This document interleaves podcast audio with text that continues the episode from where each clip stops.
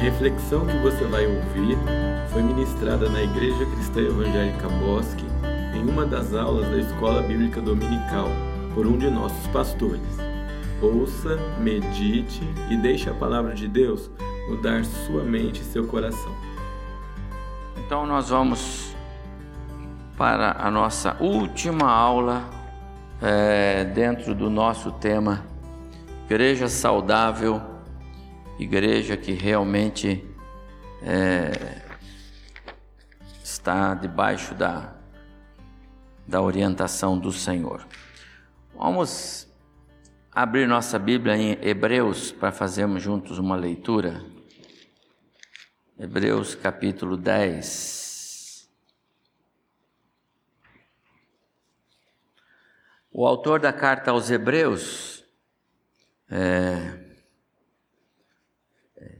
tratando do cotidiano da, da vida cristã, do, da igreja de Jesus, em dado momento, aqui no versículo 25 do capítulo 10, ele exorta, exorta os cristãos: não deixemos de congregar-nos, como é costume de alguns.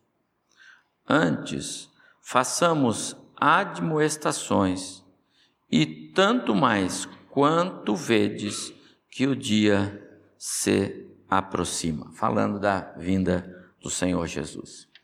Antes de seguirmos aqui, essa minha versão é a revista e atualizada. NVI, tem alguém tem aí? Nova tradução da linguagem de hoje, alguém tem aí? Tem aí. Outra versão, alguém mais tem? Outro? Então vamos lá, é, NVI primeiro, pode ler? Tudo no 10, 25. Lê alto. Não deixemos de reunir-nos como igreja, segundo o costume de alguns, mas procuremos encorajar-nos uns aos outros, ainda mais quando vocês veem que se aproximam o dia. Muito bem. Outra versão que temos aí, a, essa é a NVI, a, a da Rose, qual que é a Rose? Contemporânea. Tá bom ela começa ao contrário. Sejamos criativos no amor, no encorajamento e na ajuda. Não uhum. evite as reuniões de culto como alguns fazem, desprezando os irmãos, ainda mais agora que o grande dia se aproxima. Muito bem, que bom, bem clara, falando muito sobre o, os privilégios de, da, da comunhão. Mais outra versão, irmão Márcio? Muito boa. Agora qual que é, Márcio? Nova tradução? Nova tradução. Vai lá, leia. Não abandonemos, como alguns estão fazendo, o costume de assistir às nossas reuniões. Pelo contrário, animemos-nos uns aos outros, e ainda mais agora que vocês veem que o dia está chegando. Muito bom. Muito obrigado. Alguma outra tradução distinta? Querem ler? Não? É, pode ler. E não deixemos de nos reunir, como fazem alguns mas encorajemos-nos mutuamente, sobretudo agora que o dia está próximo. Muito bem. Todos esses, todas essas traduções dizem uma mesma verdade. Ah, uma igreja saudável é uma igreja que é, vive, pratica a a ideia bíblica do que é ser igreja, ou seja, caminhar junto. Igreja é corpo e corpo tem que estar junto, tem que estar unido, tem que caminhar de maneira que um veja o outro, um perceba o outro, um identifica o outro, um sabe a necessidade do outro. Essa é a ideia. Por isso Paulo usa a figura do corpo. Nós somos um corpo. Se eu não sou um corpo, se eu não congrego, eu estou distante do corpo, eu posso ter uma série de problemas e dificuldades e o, o meu corpo não percebe e eu não recebo o estímulo, ajuda do corpo. Então, esse é, é, é, é o foco. Muitas vezes, amados irmãos, pessoas, é, vou falar a minha experiência, tá bom, pessoal? É, algumas pessoas é, vão rariando, sabe o que é a expressão rariano? Vem um domingo, dois não aparece, vem um, fica três, Aí o pastor liga, fulano, não, tô, tudo bem, do outro domingo eu vou, não, está tudo bem, não tem doença, não tem nada, está tudo bem, mas ele vai indo. O que acontece é que o nosso subconsciente, ele está acostumado assim, se eu não vejo o Claré aqui nesse banco, ou a irmã Eurides lá naquele útil, só para citar alguns casos específicos, né? Esses irmãos que sentam ali, onde o André está, é, sempre no mesmo lugar e sempre presente. Quando não está, o, o subconsciente, pimba, liga um farol aqui, alguma coisa está faltando.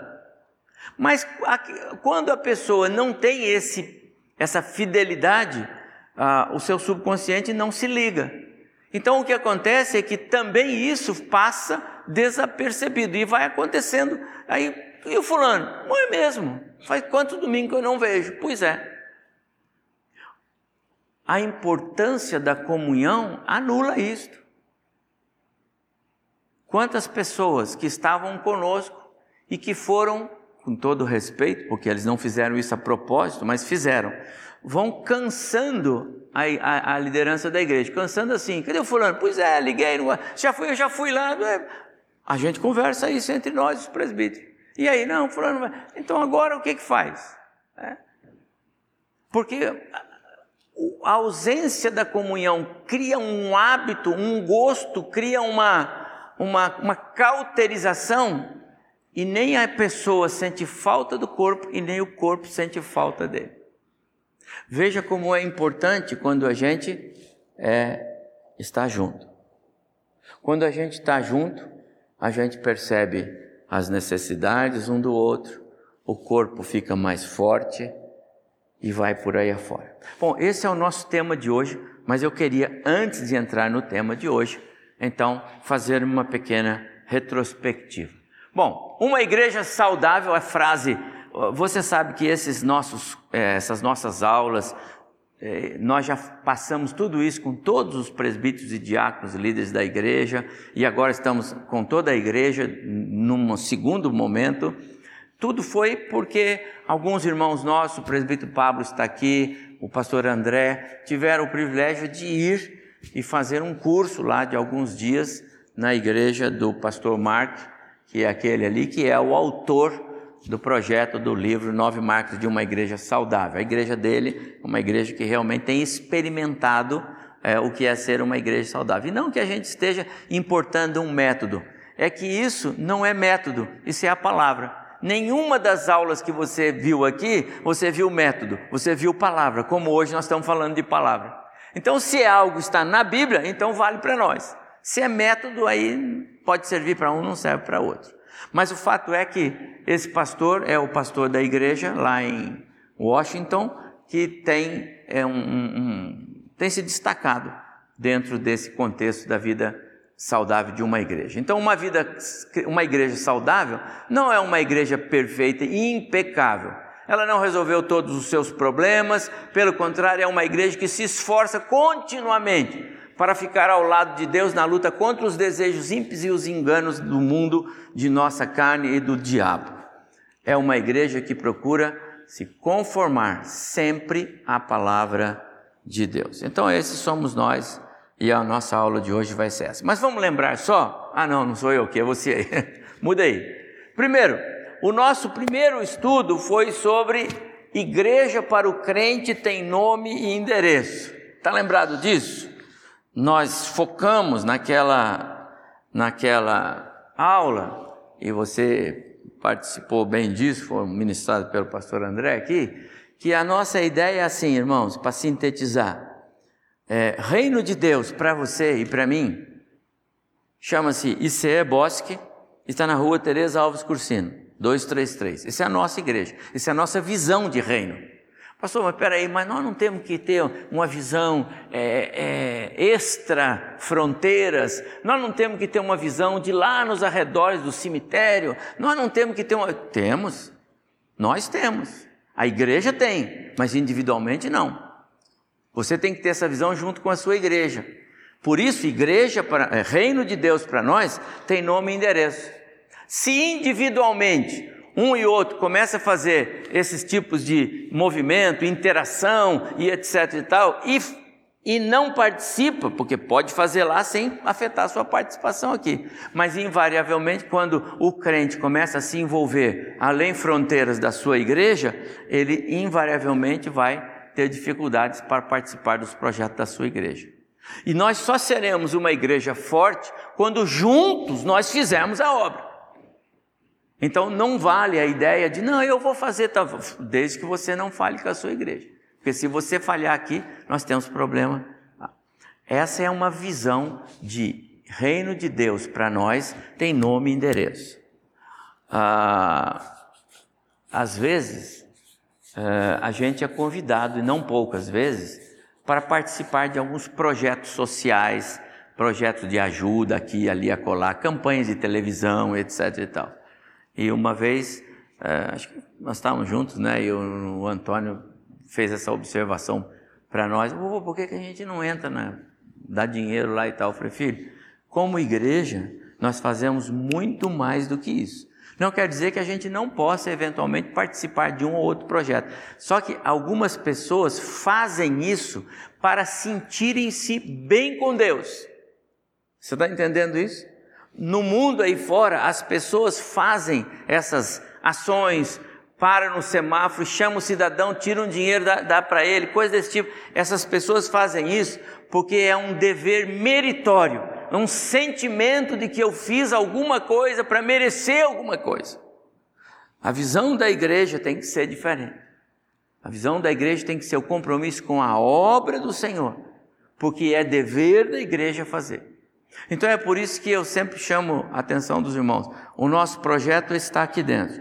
Se os irmãos querem ampliar o projeto, a gente amplia junto. Se nós tivermos que alcançar outro continente, nós vamos junto como igreja. Então, igreja para nós, é reino de Deus para nós, é o que a igreja faz. Eu participo desse projeto, eu sou parte desse projeto. A igreja conta comigo e eu, junto com a igreja, faço a obra acontecer. Esse foi o primeiro aula que nós tivemos. Segunda aula, igreja e a palavra tudo para nós é fundamentado na palavra. Eu me lembro que essa, essa aula foi uma das que eu mais é, vibrei em termos de, de conteúdo, porque os tópicos diziam, né? A igreja nasceu da palavra, ela vive da palavra, a igreja fala da palavra, os crentes ouvem a palavra, porque a pregação é na palavra, tudo é na palavra. É a palavra de Deus que cria, é a palavra de Deus que salva, é a palavra de Deus que tira do atoleiro, é a palavra de Deus que é o foco, é o centro. Então, esse é o foco desse, daquela segunda aula nossa. Por isso que eu disse no, no começo: nós não estamos em projetos, nós estamos na palavra. Se é na palavra, a igreja é, está junto. Então, o segundo estudo nós falamos sobre a palavra. O terceiro estudo, aí, aí, nós falamos sobre a membresia. Nós, os crentes que fazemos parte da igreja, suas responsabilidades, seus compromissos, né? seus deveres, não só do ponto de vista é, é, de participação nos cultos, de, de estar presente, né?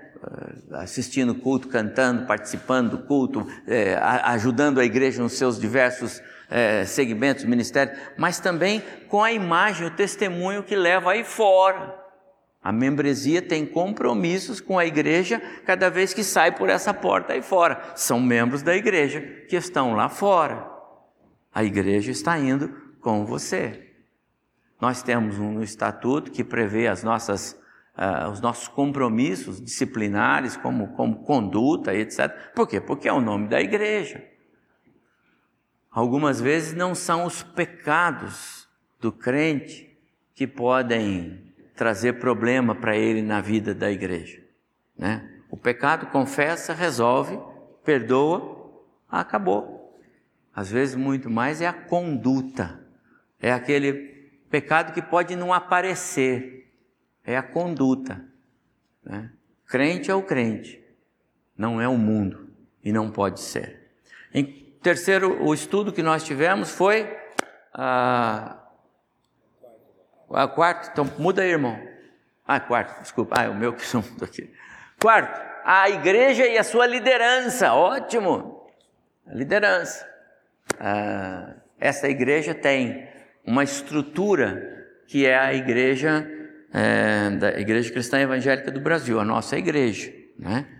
Nós entendemos pelas Escrituras que a igreja ela tem ah, o seu pastor ou os seus pastores, um, vários pastores é, atuando na liderança da igreja, tem os seus presbíteros, vários presbíteros que atuam na liderança da igreja, os diáconos, a diaconia da igreja é, é, é, o, é o corpo que serve a igreja.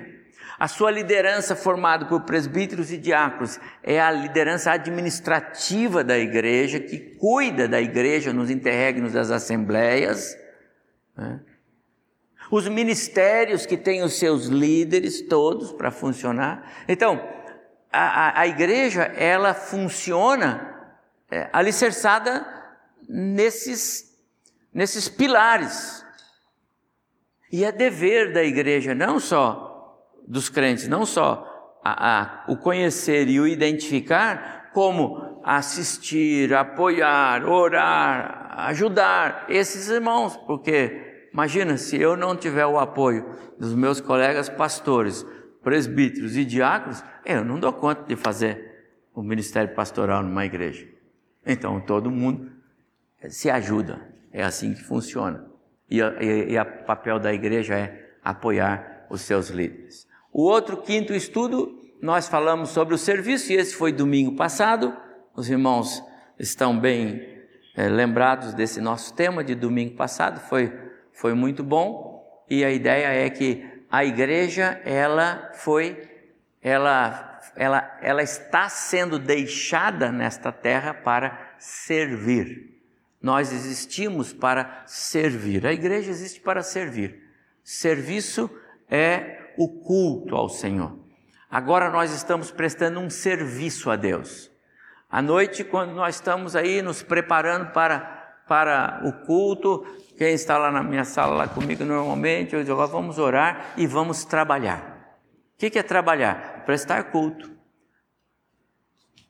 Culto é serviço da alma. Culto é serviço da alma. Todo serviço que se faz na igreja, ele tem o foco de expressão de adoração e ele não, e hoje nós vamos ver isso com mais ênfase, ele não tem o mesmo valor do serviço que você faz para Deus lá na sua casa, ou no seu trabalho, ou no seu ambiente, onde você estiver. O culto da igreja, o serviço da igreja, ele é específico. É um serviço do corpo, o corpo que somos nós, a igreja local, esta igreja. E hoje então, a igreja e o congregar-se. E agora chegamos então na nossa aula de hoje, a igreja e o congregar-se. Pode mudar o slide para mim, Silas? A frequência fiel à igreja está associada com o estimular uns aos outros. Está lembrado de uh, não deixemos de congregar, como é costume de alguns, mas é, é, procuremos nos estimular, é exortar, animar, é, é carregar com você, essa é a ideia. Olha lá, nos estimular uns aos outros ao amor e às boas obras. A igreja local é o lugar em que o amor é demonstrado de maneira mais visível e convincente entre o povo de Deus. É o lugar em que o corpo de Cristo é mais claramente apresentado ao mundo.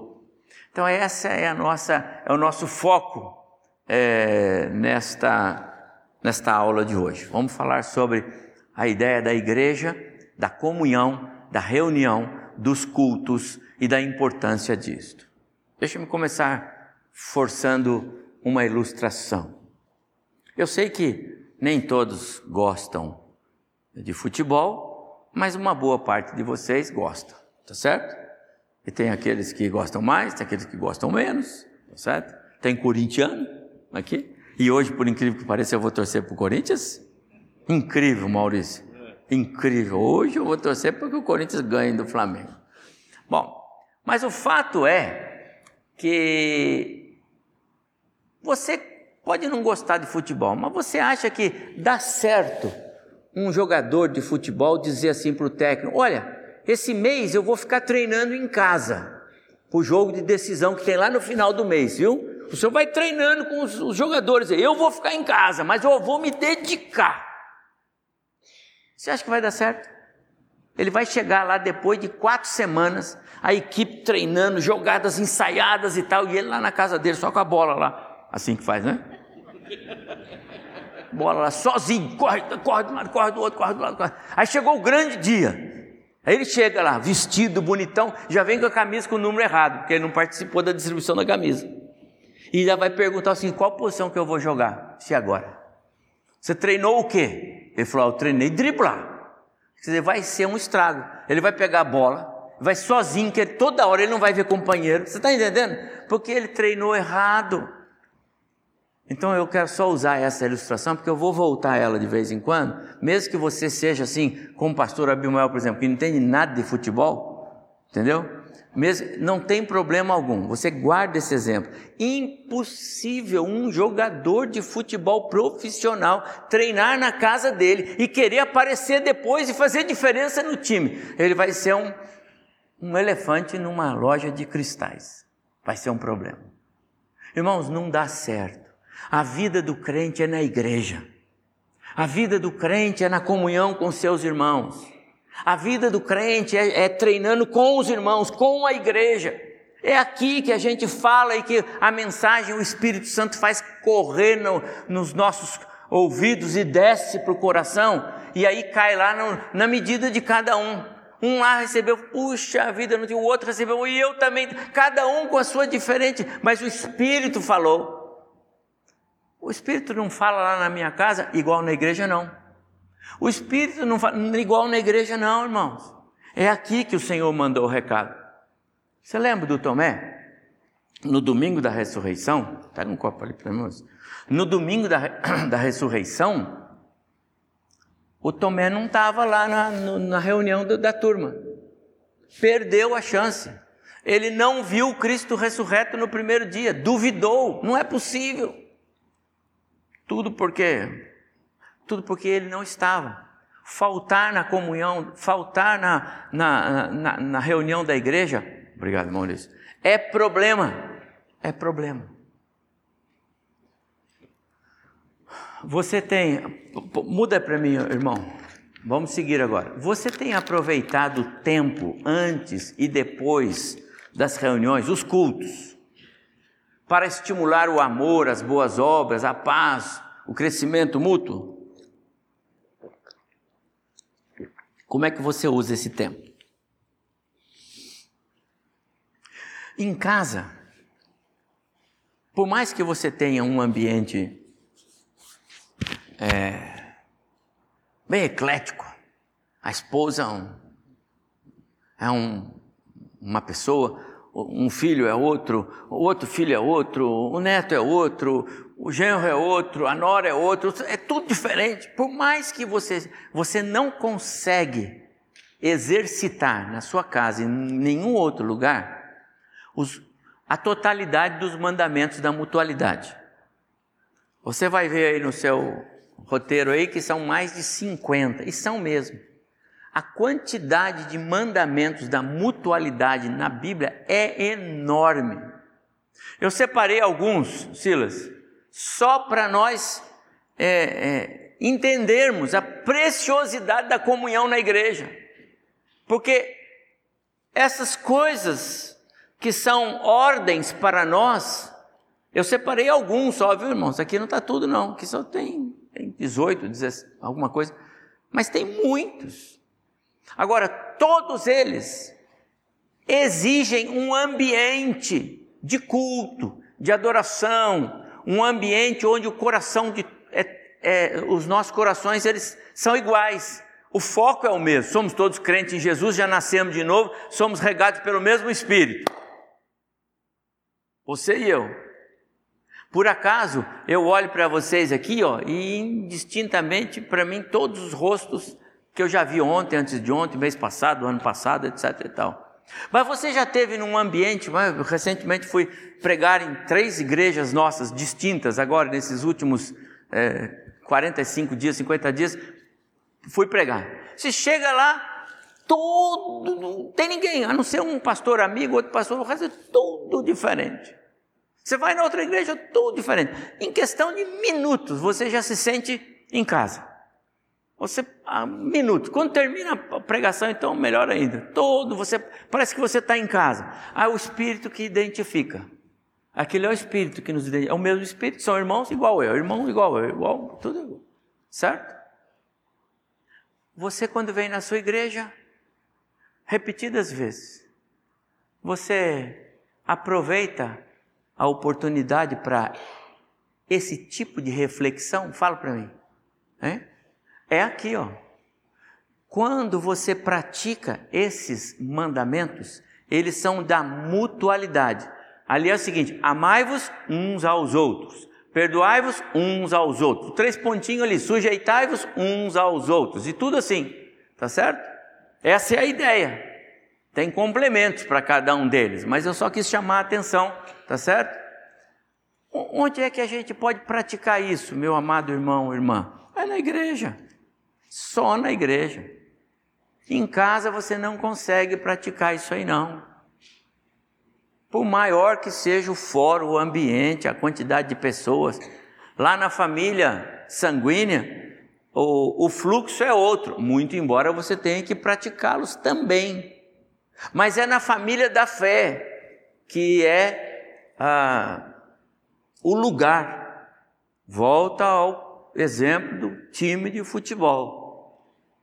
Não tem jeito do sujeito lá na casa dele ficar pensando assim, deixa eu ver que eu tenho que não vou não vou julgar, mas que eu não gostei nada nada da atitude do fulano lá, não gostei. Lá na casa dele não tem jeito.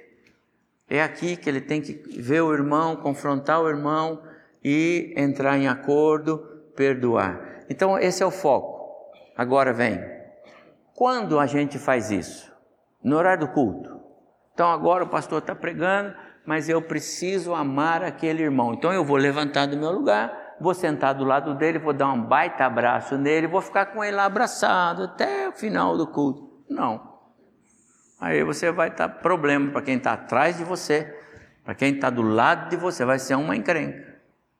Mas você pode programar, chegar mais cedo, você pode programar, termina o culto, vai correndo falar com aquele irmão, dizer, irmão, preciso abraçar você, entendeu? Preciso pedir perdão para você. É aqui. Esse é o ambiente, esse é o lugar. É aqui que as coisas acontecem no plano espiritual. Esse é o nosso campo de treinamento não é fora daqui. Não deixemos de nos congregar, como alguns fazem. Paulo, é, perdão, o autor da carta aos Hebreus está falando de uma realidade lá do primeiro século. Isso já existia. Aqueles irmãos que, por razões quaisquer, abandonavam a comunhão. E isso trazia problemas para o corpo, porque o corpo sofre o abandono da comunhão traz sofrimento para o corpo. Os mandamentos, então, da mutualidade, eu só pus aí para aumentar o nosso score aqui, é, eles devem ser praticados, observados no corpo de Cristo. E onde nós podemos ver isso aqui na igreja. Você pode ficar com uma tarefa, depois pesquisar na sua Bíblia. Aliás, é, vários desses é, endereços eles se multiplicam nessas, é, nessas informações. É, se você quer um, um texto que eu, eu, separei, que eu achei muito legal, é Colossenses, Colossenses 3. Tem vários ali que Paulo aglutina numa sequência de é, mandamentos da mutualidade, não é? Mas eu chamo a atenção para os mandamentos que o próprio Senhor Jesus também nos transmitiu mandamentos da mutualidade, onde o amor, segundo Cristo, deve ser é, é, é, é compartilhado? É na igreja, é o corpo de Cristo. Você já imaginou se nós fôssemos 100% uma igreja que vivesse com base no amor de Cristo? Amai-vos uns aos outros, assim como eu vos amei. Uma igreja assim, meus amados irmãos, há uma igreja que ninguém segura, porque essa igreja não tem ah, alguém querendo puxar o tapete do outro, essa igreja não tem alguém querendo prejudicar o outro, essa igreja é uma igreja onde as pessoas vão é, é, é, se a, a ajudar. É, quando alguém fere o outro, é, como Cristo foi ferido por Pedro, pelos discípulos e por tantos outros, alguém chega como Cristo chegou e ele abraça e ele perdoa, ele promove uma reunião, ele promove um banquete para dizer o seguinte: estão todos perdoados. Essa é a ideia. Amar como Cristo amou, andar como Cristo andou e vai por aí afora. Muito bem, então, é na igreja, é, na congre... é no ato de congregar que nós conseguimos pro... é, part... é, é, praticar os mandamentos da mutualidade. Só por aí já é um, uma, um grande é, desafio para nós. Chega mais cedo um pouco, não chega só para sentar, chega mais cedo. Você às vezes a gente está assim, fulano está tá com problema, pois é e tal. Por que, que não chega mais cedo senta com o irmão e fala, irmão, vim orar com você. Só isso. Precisa nem bisbilhotar a vida, mas eu vou orar com você. Eu só vejo você aqui, eu quero orar por você, orar com você. Eu quero que você ore comigo. Vamos mudar o slide? Muito bem. Porque é importante para nós, os crentes, o ato de congregarmos, porque através do nosso congregar é que acontece a edificação. Jesus, quando ele assume a responsabilidade de edificar a igreja dele, ele o faz a partir da sua palavra. Quando ele diz: Eu edificarei a minha igreja. Jesus não estaria mais presente quando a igreja fosse inaugurada. Jesus não estaria mais presente quando a igreja dele começasse a ser estruturada, quando a igreja dele começasse a ser edificada. Como ele vai fazer isso se ele não está presente mais? Então ele está usando o poder da palavra. Quando nos reunimos como igreja local e nos dedicamos a ouvir a voz de Deus, por meio da palavra pregada, somos moldados em um corpo.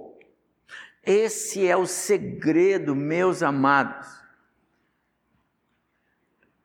Veja, uma coisa é você se preparar para ser um bom atleta individualmente.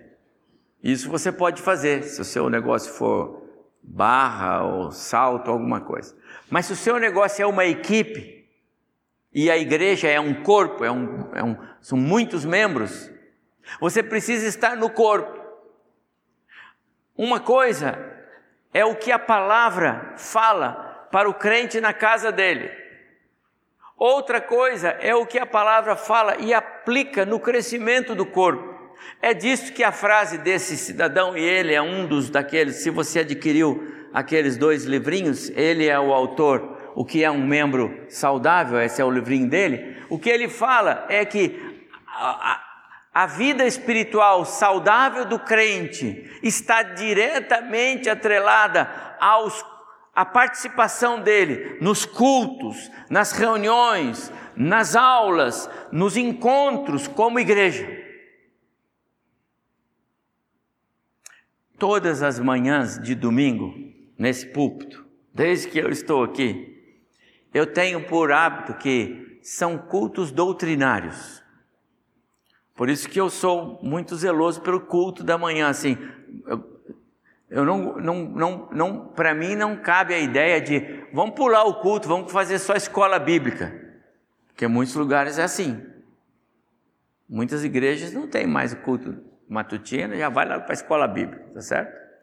Mas eu acho tão importante o culto da manhã, porque no culto da manhã nós estudamos as doutrinas da igreja.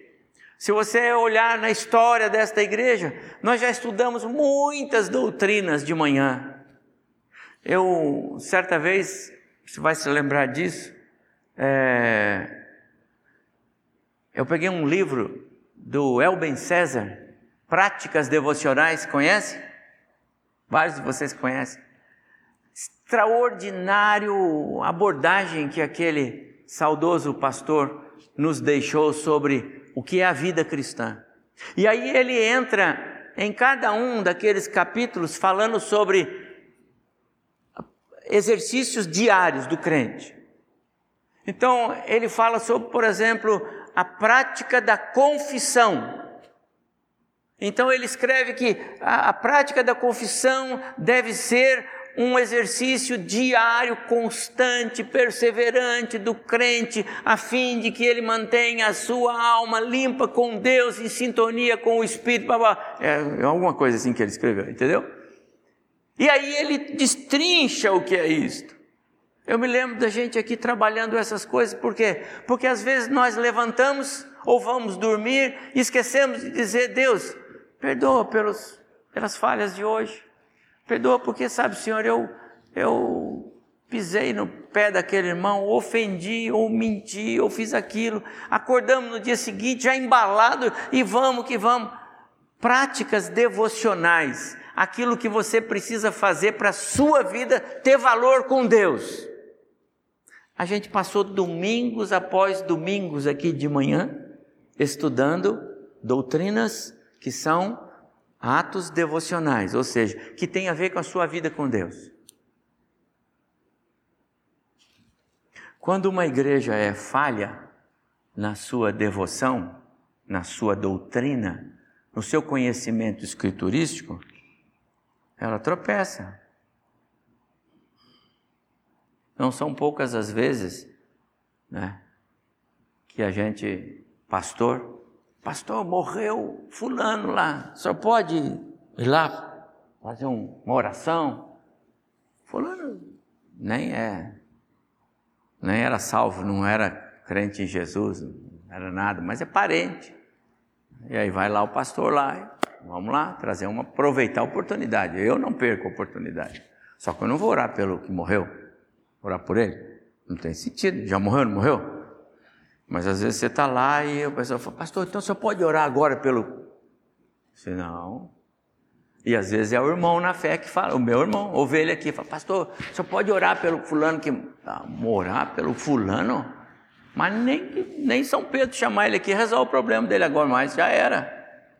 O que está faltando aí, irmão? Conhecimento doutrinário. Ele não sabe que você não adianta você orar por uma pessoa que já bateu as botas, bateu. E agora pode ser ótimo, mas agora não tem mais jeito. Como é que ele foi? Do jeito que ele foi, é o que vai ser agora.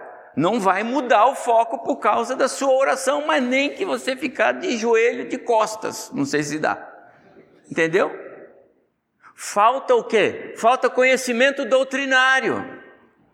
Porque a doutrina, que é o ensino bíblico, nos ensina o quê? Que nós devemos orar pelas pessoas para que o Espírito age, para que haja salvação, até enquanto ela estiver viva. Coisas dessa natureza, onde você aprende? Aprende aqui, nos nossos cultos doutrinários. É muito importante. Às vezes, um culto doutrinário, o pastor ensina alguma coisa, prega um tema aqui, e às vezes Minutos depois entra um assunto em sala de aula e alguém escorrega e vai feio, não estava no culto da manhã, não viu a doutrina e fala sem propriedade, sem conhecimento bíblico. E se o pastor errar aqui, pode corrigir também. Não tem nenhum problema, não. Mas mostra na Bíblia. Agora o duro é que às vezes escorrega e puxa, não foi no culto.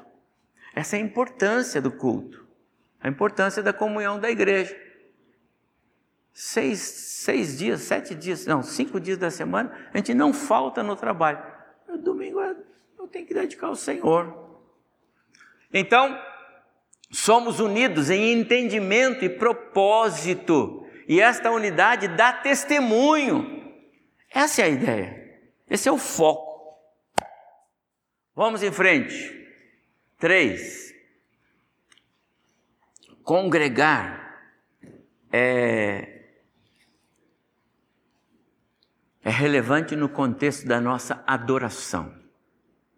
Porque a adoração, como eu disse no início, que é o serviço da alma, é que identifica a igreja como corpo de Cristo. O que nos identifica como igreja é, é, é, é o nosso ato de adoração. Você não vem aqui aos cultos, domingo após domingo, nem eu. Nós não, não, não, não nos dirigimos para cá com algum propósito distinto de adorar. Não existe, não pode existir. Não, mas eu preciso ir lá porque eu vou, eu vou dar aula. Não, você vai que você vai adorar o Senhor. Eu vou lá porque eu tenho que cantar. Não, você vem aqui para adorar o Senhor. Eu vou lá porque eu preciso pedir umas coisas. Se eu estou com um problema de saúde, preciso pedir para Deus. Ou eu vou lá para. Não, não, não. O seu ato é adoração. Adoração é rendição. Adoração é culto. Adoração é prostrar-se. Adoração é chegar e dizer: Deus, obrigado obrigado pela vida, obrigado pela saúde, obrigado pela minha salvação em Cristo, obrigado por tudo que o Senhor é. Agora não vai ficar só nisso. Enquanto nós estamos aqui, eu vou, eu vou, então eu vou cantar, eu vou fazer uma série de coisas, e aí eu, e aquele momento eu participo, é, você participa no culto, e aquilo é uma expressão de adoração ao Senhor. É assim que é. É desse jeito. É, ao mesmo tempo que Deus nos convida para vir para cá, nós somos convidados por Deus para participar do banquete. Lembra do, da praia de novo? Jesus está lá, e aí, pegaram alguma coisa? Não. Então, joga para o lado de cá. Vem, agora vem, tem alguma coisa aí? Vem e senta comigo. Aquele ato é o ato de congregar, é o ato de adorar ali vai rolar bênçãos, ali vai rolar perdão, ali vai rolar uma, uma confirmação de ministério, no caso do Pedro, ali vai rolar uma série de coisas. Se eles não tivessem ali, eles perderiam isso. Quem não esteve ali perdeu aquele momento. Aquele momento foi ímpar, aquele momento foi singular. Só aqueles sete participaram. Quando Tomé na primeira vez não estava, lembra? No primeira aparição de Jesus, Tomé não estava. Aí Jesus aparece, os discípulos falam com ele, Jesus vai embora, o Tomé chega e ele diz: Rapaz, você perdeu porque o Jesus esteve aqui. Ele falou: Se eu não vir, se eu não puser as mãos nele, eu não vou acreditar. E Tomé ficou uma semana inteira com aquela inquietação no coração dele, porque só no outro domingo é que o Tomé vai, vai ter um encontro com Jesus. Que coisa! Uma semana inteira com inquietação, com dúvida, com será que é assim? Será? Mas o pessoal está falando, mas acordava de madrugada, insônia. Uma semana, por quê? Porque faltou no domingo anterior. Quando você está presente, você colhe as bênçãos que Deus tinha naquela hora para você. Aquilo vai alimentar o seu coração, vai fazer diferença. Essa é a importância da, do congregar-se, do estarmos juntos quanto, enquanto igreja. Aqui, ah, o, o pastor Mark Dever, que construiu essa, essa expressão, então ele diz assim: que no culto nós devemos, então é, ler a palavra, uma vez lida, ela deve ser exposta, a gente deve orar, e a oração do crente é a oração da palavra ou seja, é aquilo que o próprio Espírito promove no seu coração, nós não sabemos orar como convém, então o Espírito Santo de Deus nos conduz nesse momento de oração. Nós devemos cantar, e o cantar também tem a ver com a palavra. As melhores canções, os melhores hinos, as melhores poesias são salmos cantados, não tem erro salmos cantados. Ontem estava com minha esposa e ouvindo hinos no carro, estávamos viajando e aí eu, o hino que eu amo. Achei um bom amigo, achei um bom amigo, Jesus Salvador, assim né? Só que diz assim: O, es, é, o escolhido dos milhares para mim. Eu já perguntei para tantos pastores, pessoas boas, melhores do que eu, como pastor Abimael e outros, perguntei: o que, que significa isso? Ninguém até agora soube me dizer. Ele é a luz da manhã, ele é a estrela da alva, ele é o escolhido dos milhares para mim. Me explica essa teologia, por favor. Não é salmo bíblico, é? Tem na Bíblia um salmo que diz que Jesus é o escolhido dos milhares para mim? É? Então tinha milhares e ele foi o escolhido. Se fosse eu escolhido, né? Entre milhares, Jesus me escolheu, oh, esse sou eu mas ele, o escolhido dos milhares para mim, eu nunca mais cantei esse hino aqui na igreja, irmão, porque eu não me sinto bem, até entender. O dia que eu entender, nós só vamos cantar ele todo domingo, quatro vezes por domingo, porque eu amo o hino, mas não consigo cantar e não me sinto no direito de pedir para mudar a letra até entender. Cante a Bíblia, cante os salmos, você não vai ter erro, porque não tem erro. Cantar a Bíblia não tem erro, senão você canta hinos que o povão faz aí meio no coração, né? Toca aqui, pega lá no pé de Jesus, pega. Não dá, irmão. O que, que nós cantamos? A palavra. Faz hino com base na palavra, pronto, você pode cantar, não tem problema. Mas é isso. E você ainda pode pensar em cada uma dessas coisas. É, pode pensar que cada uma dessas coisas você faz individualmente, mas como corpo, como corpo, esses elementos só acontecem em um contexto coletivo, que é na igreja. E é verdade. É... Não sei se foi a Ive, quarta-feira, falou comigo, pastor, eu já tinha lido tantas vezes, foi você que falou aqui, quarta-feira? Pastor, eu já tinha lido tantas vezes João, porque ela tem um filho que chama João. Ela já tinha lido tantas vezes o Evangelho de João, já li esse capítulo 21, já faz um tempo que o senhor só prega nesse capítulo e cada vez eu vejo um negócio que eu não tinha visto. Como é que pode um negócio desse? Eu falei, pode, porque é o Espírito que está falando, não sou eu. Mas o Espírito fala, onde ele fala? Aqui. Lá na sua casa, você não vai ver isso. Lá na sua casa você vai ler, passou, não vi. Passou, poxa, eu já tinha lido isso aí, falou. Por que, que não, irmão? Porque não é o pastor, é o Espírito. E por que, que o Espírito não fala para mim lá? Porque o Espírito quer falar para o corpo. Isso não é para você na sua casa, isso é para o corpo. Você não é membro do corpo? Não tem como, olha, não tem como, não existe lógica o Espírito Santo de Deus ensinar algo para você na sua casa que você deveria aprender no corpo, na reunião da igreja. Volta ao exemplo do meu time de futebol lá individualmente. O, como é que vai ensinar para o camarada? Então agora você passa a bola para o companheiro. Mas cadê o companheiro? Não, ele não está aí, mas faz de conta. Não dá. Então você tem que ir lá no centro de treinamento. Agora sim, aí você é treinado lá. O Espírito não ensina você em casa porque ele quer ensinar você aqui. Não quer dizer que o Espírito seja limitado. Quer dizer que o ensino em casa ou qualquer outro lugar não tem o mesmo valor para o corpo que ele o tem na igreja. Na igreja, na reunião da igreja. Da mesma forma, o louvor.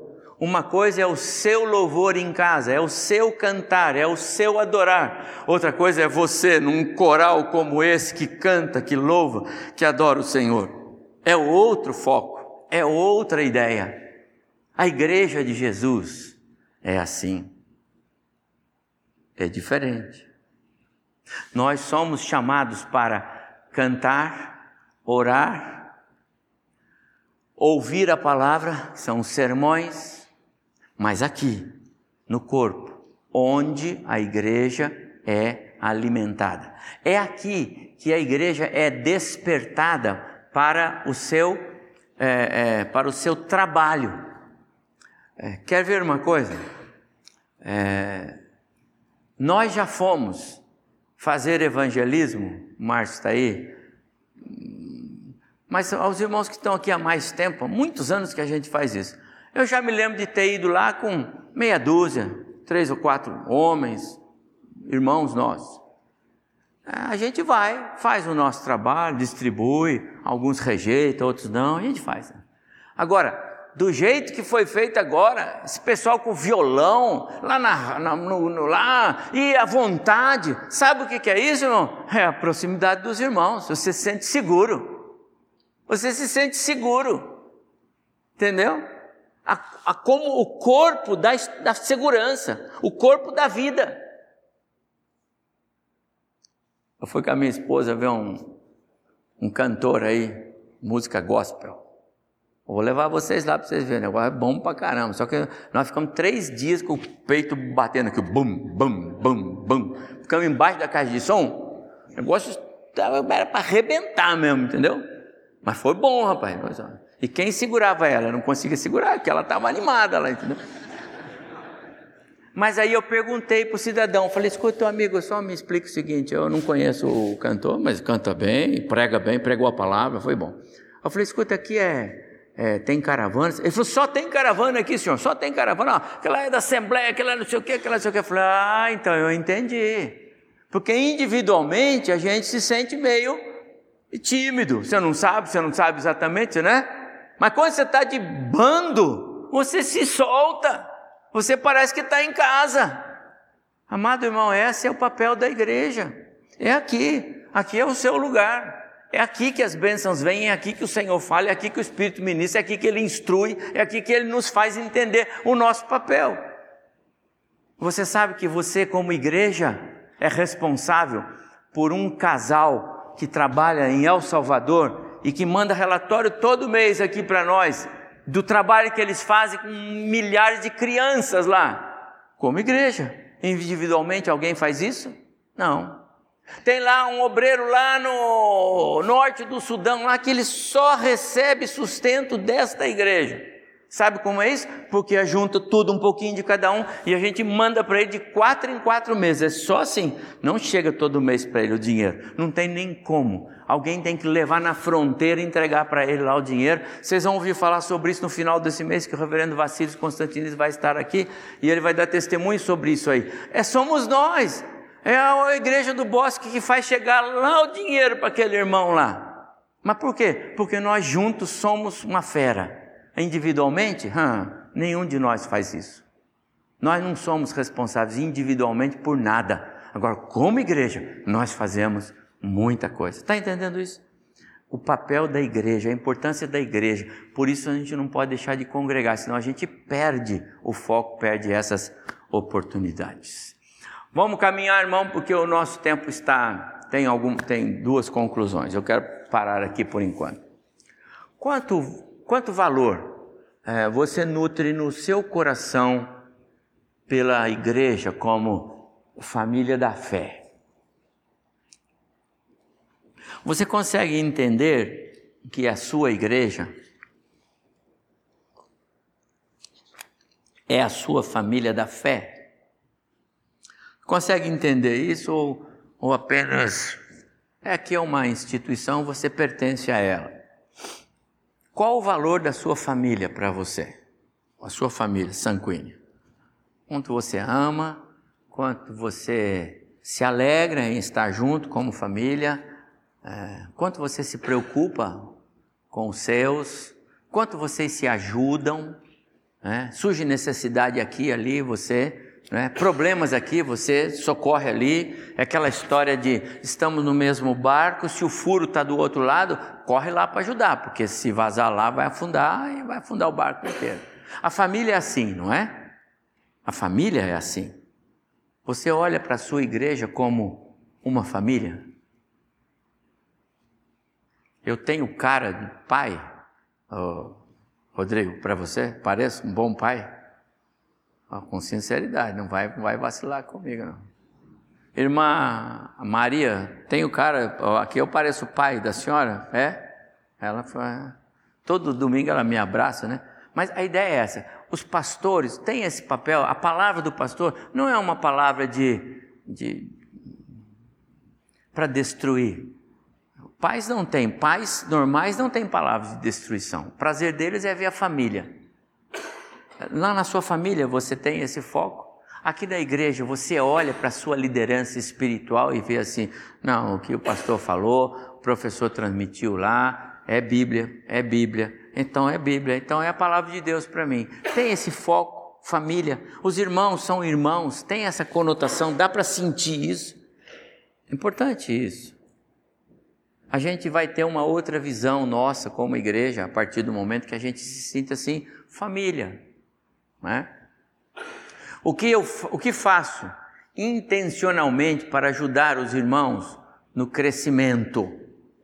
Intencionalmente, faz mesmo. Eu, eu sei que tem um irmão que está passando por uma determinada necessidade, não precisa nem falar para o pastor, não. Eu já chego lá e já vou ajudar aquele irmão. Tem que fazer isso. Eu me lembro de algumas pessoas que eu conheci ao longo da, da nossa vida que são assim muito solícitas e ficam sempre de olho. Tem uma necessidade, alguma coisa, ela chega, essa família chega, ia lá, fazia uma compra, levava, atendia, socorria. Gente que está de olho. Você está de olho na vida da, da sua igreja, de olho na vida dos seus irmãos?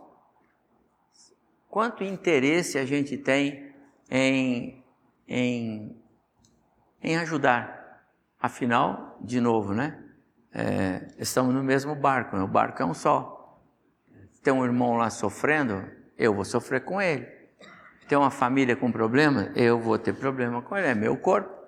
Ou você acha que o problema no dedo aqui, ó, eu bati o dedo aqui, puxa, está doendo esse dedo aqui, não para. Só uma ponta do dedo? Como é que funciona isso? Quanto nós nos envolvemos conosco?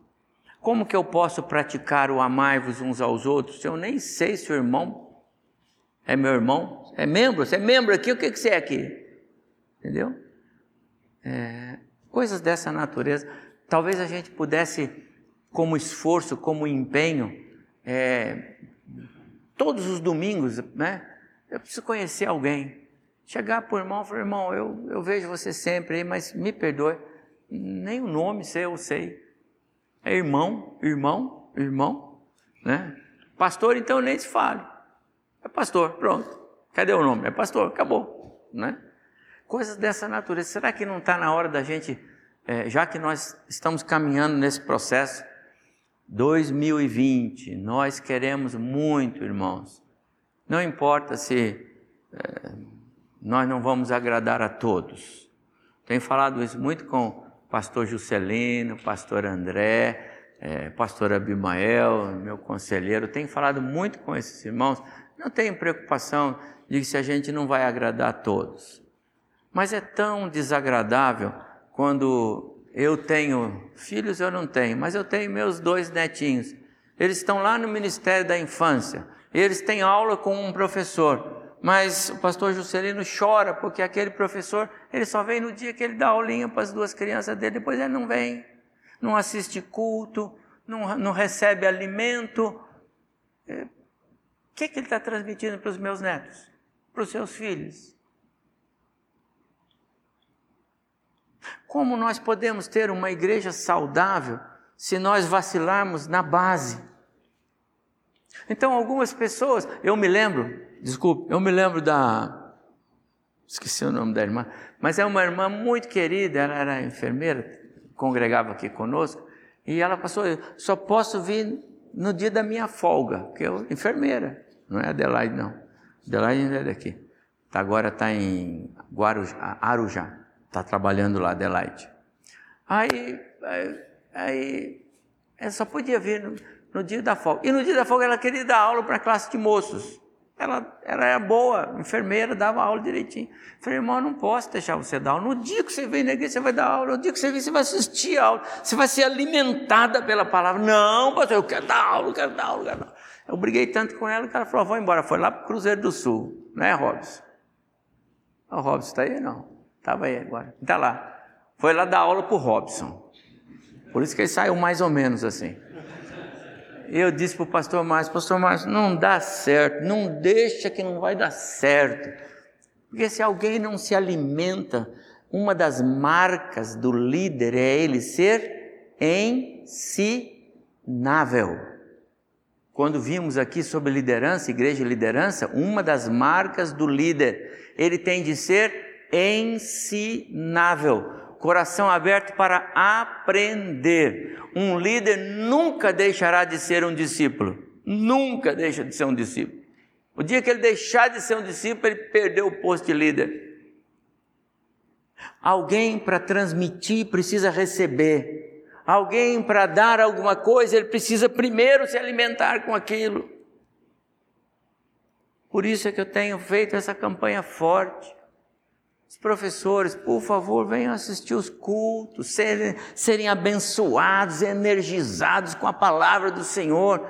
Além de dar exemplo, além dos seus alunos virem você aqui, além de você crescer, Deus vai se alegrar com isso. Eu não venho aqui para prestar um serviço para Deus, eu venho aqui para prestar culto ao Senhor. E o meu culto é um serviço. Senão, o meu, o meu ministério, ele é mais é, para ser visto do que de serviço, como tem uma frase rolando aí, né? O ministério do crente na igreja não é para ser visto naquele função, seja professor, seja pastor, seja líder, presbítero, diácono, não é isso a ideia. O ministério é para serviço ao Senhor e não ser visto pela igreja à frente de algum lugar. Como percebo que meus irmãos promovem meu crescimento? Você percebe isso? Último slide, nós estamos chegando ao final. Como tenho participado do culto? Como tem sido a sua participação? Quanto sou parte e não apenas ouvinte ou espectador? Culto é serviço da alma. Uma das frases que eu não me esqueço que o pastor André trouxe, eu acho que o Pablo deve ter ouvido também, lá na igreja onde eles dois foram fazer o treinamento, é que chegou lá uma, uma, uma senhora bem ativa na igreja, ah, nova na igreja lá do pastor Mark teve lá em Washington, e ela chegou, já tinha algum tempo, ela queria fazer alguma coisa, animada. Então ela falou para o pastor lá no ambiente de culto, ela, pastor, eu já estou aqui há tanto tempo, eu quero, eu quero servir, quero servir, o que, que eu faço? E o pastor disse para ela, participe dos cultos, participe dos cultos. Venha adorar o Senhor, participe dos cultos.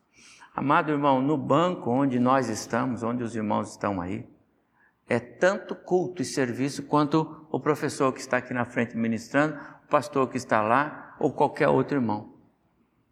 Se nós pensarmos do ponto de vista de que nós estamos é, promovendo um, um ato de serviço espiritual e cada um de nós tem uma parte nessa engrenagem. Você pode não ser o, o, o cara que fez o gol, mas lá na sua função você cumpriu o papel e passou a bola. Às vezes você não é o, o, o vencedor porque você, voltando à figura do futebol, porque você fez os gols para o seu time, mas porque você evitou que a bola entrasse no seu gol. De qualquer jeito, você participou. O culto é serviço e o serviço tem a ver com esse nosso momento. Como eu posso? Como eu tenho participado do culto? Quando eu, quando eu estou no culto, eu estou com o meu olho acompanhando o pastor. Você pensa que o pastor não percebe? Lá atrás, ou aqui na frente, não tem muita diferença não. É, é o foco. O olho do irmão no pastor, imagina, só aqui há 24 anos, olhando para o olho dos irmãos. Você acha que eu não sei se o irmão está olhando para mim ou não? Acho que eu não sei se ele está olhando para mim, mas a cabeça está lá no, no que vai acontecer. Já dá para saber, irmão. Não precisa ser adivinho para isso. Não precisa ter leitura, não. Você sabe, aquele irmão está comigo, está no culto. E o outro, e o outro. Evidentemente que tem umas crianças hoje que nos surpreendem, né? Às vezes é assim, o nosso neto às vezes está lá em casa alguma coisa, você está falando um negócio, ele entra no meio da conversa e fala certinho. Você, como que pode isso? A cabeça é multiprocessador. Isso não é, não é de vocês não, Valdir, isso aí é das crianças de hoje, pode esquecer. A sua é uma coisa de cada vez, uma tartaruga só de cada vez, duas fogem. Então, irmão, não tem essa da gente sabe do que nós estamos falando. Quando eu estou no culto, eu estou no culto. Quando eu estou no ambiente de adoração, eu estou. É, o, o Senhor pode contar com o serviço da minha alma. Eu estou no esquema. Se a bola vier para mim, eu bato e já sei para onde jogar. Ou eu estou daquele que estou sentado aqui, mas se cair a bola no meu colo, o que, que eu faço agora? Você não está no esquema? Não, não estou. Para quem que é para passar? Não sei. Entendeu? Não, você está no culto, participe do culto. Congregue de fato e de verdade. Quanto anseio estar na igreja com os irmãos. Agora vem a última observação da minha parte aqui, não é? Eu estava lá na igreja de onde veio o pastor Abimael, a igreja dele é essa. Eu falei aqui outro dia, alguém falou, oh, a igreja do pastor é essa, falou que a igreja é aquela é porque lá o pastor disse que eles, ele, a sirene é de lá. Você não falou não, camarada. Ele falou que a sirene é, é, é de lá. Mas o pastor Marcos, grande amigo nosso, que tem um carinho enorme por esse casal, é, estávamos, estávamos lá esses dias e estavam falando disso. Aí eu usei, viu, irmã Maria Luísa? Eu usei o seu nome lá. A orelha ardeu? Aqui, ardeu sua orelha? Porque eu não consigo esquecer. Bom, primeiro, todas as manhãs, hoje não foi diferente. Que alegria essa mulher vem aqui. A igreja para ela. Chegar na igreja para ela é uma alegria. Ela vem, e não é só ela, eu sei que tem outros irmãos, mas eu tenho que usá-la porque ela merece isso da minha parte. Então eu disse lá para os irmãos que tem algumas pessoas que eu tenho muito prazer.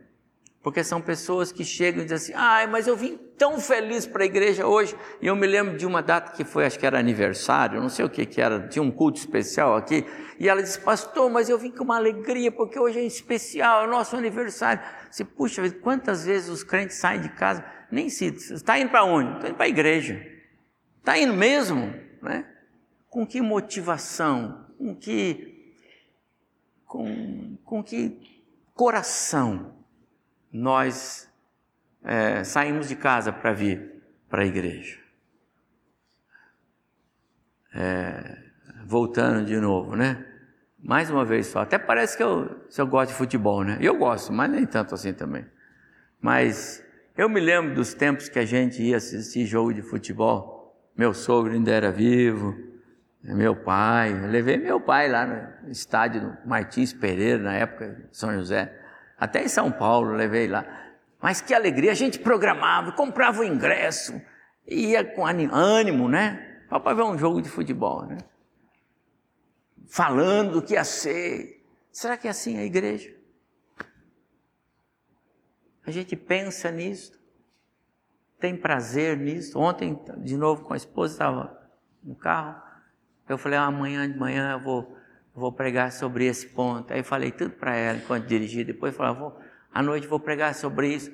Essas coisas fazem diferença na sua vida. Irmão, nós seremos uma igreja viva e saudável. Encerrou, né, irmão? Nós seremos uma igreja viva e saudável, é, enquanto uma igreja que realmente tem aprendido a adorar o Senhor. Consideremos-nos também uns aos outros. Consideremos-nos também uns aos outros. Quer dizer, é, é, é, exercitemos entre nós os mandamentos da mutualidade, todos eles, para nos estimularmos ao amor e às boas obras.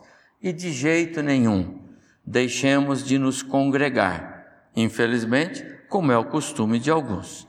Mas antes, façamos admoestações, incentivos, ânimo tanto quanto mais agora que o dia do Senhor se aproxima. Que Deus abençoe o nosso coração. Nós estamos terminando essas nossas aulas. Domingo que vem, as classes adultos têm aula, casais têm aula, tem lições para terminar. Aqui tem lição para terminar, pastor Abimael. Os jovens, adolescentes têm lá, a jovens têm lição. Então nós voltamos para as nossas salas mas a nossa campanha não terminou.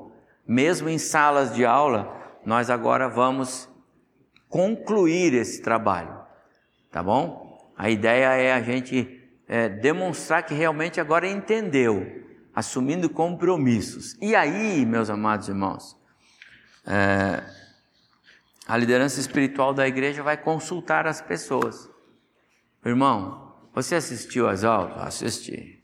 Você viu o que, que nós queremos como liderança da igreja, de daqueles que vão ser líderes e tal? Tá, tá, está conosco? Nós queremos. Estamos sim, pastor. Pode botar meu nome aí. Eu sou um, eu sou um colaborador, porque tem gente, amado irmão, infelizmente, que já disseram o seguinte: olha, o ano que vem não dá para mim não, porque é, se não dá para ser na flauta, sabe como é que é na flauta? Se não dá para ser na flauta, não, não dá. Aí não dá certo não. Nós queremos que realmente aqueles que vão servir ao Senhor, o Senhor possa com eles contar. É melhor ir para a guerra com meia dúzia de valentes do que ir com melhor ir com 300 valentes do que ir com 32 mil que você achava que podia contar e não podia contar. Nós vamos levantar aqui os 300 de Gideão, vai ser uma fera. Tá bom, irmãos? Que o Senhor nos abençoe. Vamos orar? Abimael, você pode orar, por favor?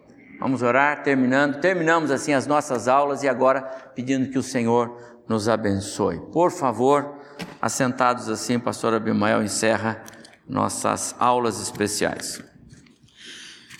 Pai querido, nós damos graças ao Senhor na conclusão dessas lições preciosas que foram ministradas nesses últimos domingos, uhum. por essa nova consciência que o Senhor quer trazer a cada membro desta igreja. Sim, Senhor. Que de fato e de verdade esses ensinamentos possam ter trazido desenvolvimento, crescimento espiritual para todos nós, Amém. despertamento Amém. a respeito da nossa responsabilidade como teus filhos. Amém. Nós somos tirados das trevas e viemos para a luz.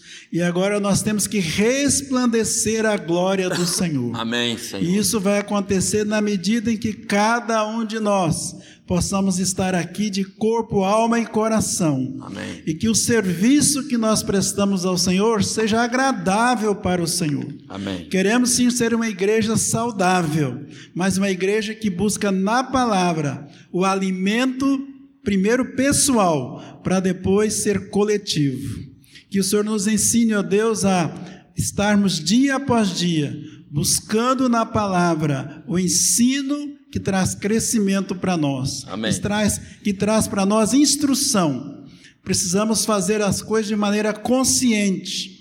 Muitas vezes nós estamos aqui, mas está só o corpo.